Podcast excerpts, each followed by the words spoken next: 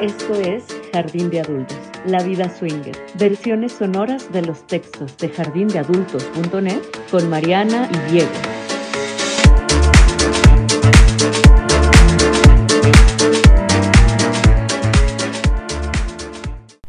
El barrio de los poetas y de las putas. Los swingers en Twitter. Entre sombrerazos, extremos y discordancias, Twitter, ex, se convirtió en uno de los puntos de reunión más importantes para la comunidad swinger. ¿Por qué será que nos sentimos tan cómodos en una red social tan poco social?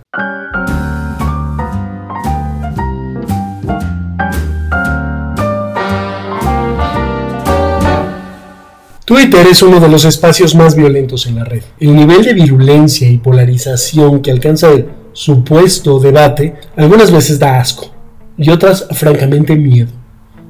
Es un mundo en el que se justifican impunemente actos atroces, como emular violaciones o pisotear derechos humanos, y en el que algunos se desgastan explicando inútilmente a la turba enardecida las razones por las cuales está mal aquello que está mal. Hace tiempo, también hablando del mundo swinger y de Twitter, dije que la otrora red del pájaro azul era como una calle en la que los usuarios repartimos volantes para llevar tránsito a nuestro molino. Lo que omití decir fue que se trata de la calle de un barrio bajo en el que las prostitutas exhiben impúdicas las tetas y los borrachos vomitan su crueldad contra cualquiera que disienta en pensamiento, palabra, obra u omisión. Twitter es un vecindario marginal, la zona de tolerancia, la antípoda incómoda al manicurado universo de Meta y su idílico Instagram de imagen involuto.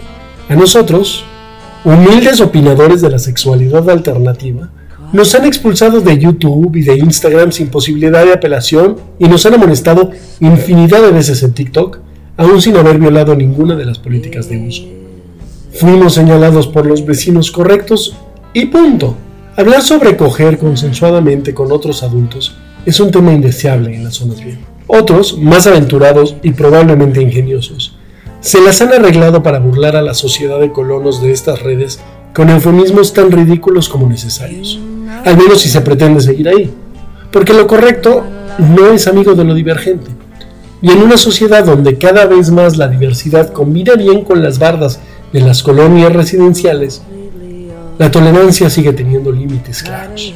Y así como en los 90 los rancios se las daban de abiertos diciendo, yo no tengo problema con los gays, siempre que no se metan conmigo. Las buenas costumbres hoy dicen, Qué padre que vivan su sexualidad con libertad. Nada más que, porfa, saquen su no monogamia de nuestras comunidades virtuales. No vaya a ser que alguien crea que eso está bien.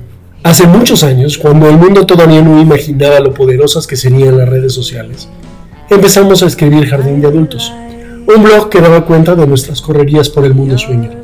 Como muy poco se hablaba sobre swinging, adquirimos algo de peso dentro del nicho y nuestros decires se volvieron relevantes. Desde entonces nos sentimos un poco comprometidos y otro poco presionados por mantenernos vigentes, convirtiéndose nuestra terapia creativa en una carrera contra nosotros mismos. Con nuevos lenguajes llegaron nuevas voces y nuestra influencia se diluyó al tiempo que la comunidad liberal ganaba perspectiva. Y lo más importante, voceros.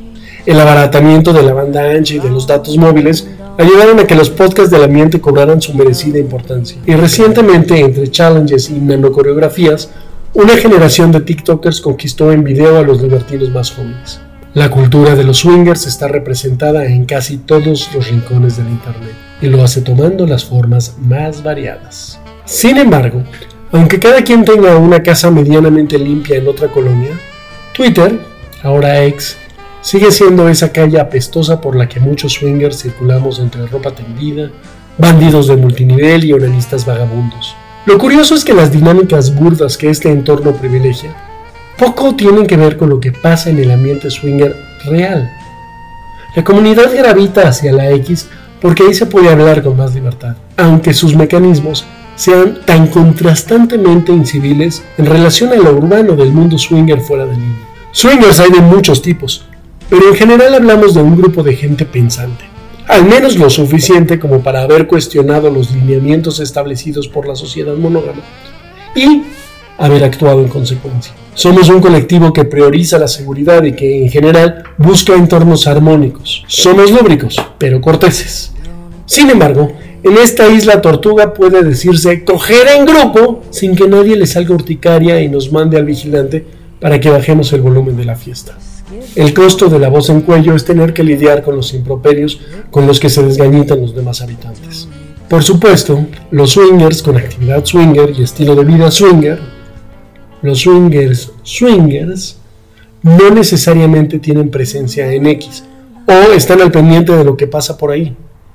La vida SW ocurre en clubes, en fiestas, en redes especializadas, en hoteles y moteles o en las casas de grupos de amigos que se encuentran para vivir su swingismo sin intervención de magnates.com.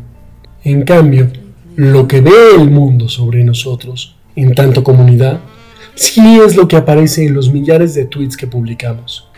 Lo que se ve de nosotros es esa argamasa, algunas veces hermosa y otras grotesca, de declaraciones, consejos, fotos íntimas, promoción de contenido, publicidad, dinámicas, chismes, chistes y chichis que dejamos correr a placer y sin límite alguno. Entonces, los swingers que sí paseamos por esa calle, aquellos que decidimos ser de alguna manera voces del ambiente, ¿no deberíamos empezar a cuestionarnos cuál es nuestra responsabilidad como escaparates del gremio? ¿Qué esperamos que el mundo piense sobre nuestro estilo de vida y qué es lo que proyectamos desde los foros más visibles? Es fácil caer en los vicios de una plataforma que acicatea la hostilidad, el diálogo simplista y el escándalo, a cambio de mayor foco. Y muchas veces lo hacemos consciente o inconscientemente.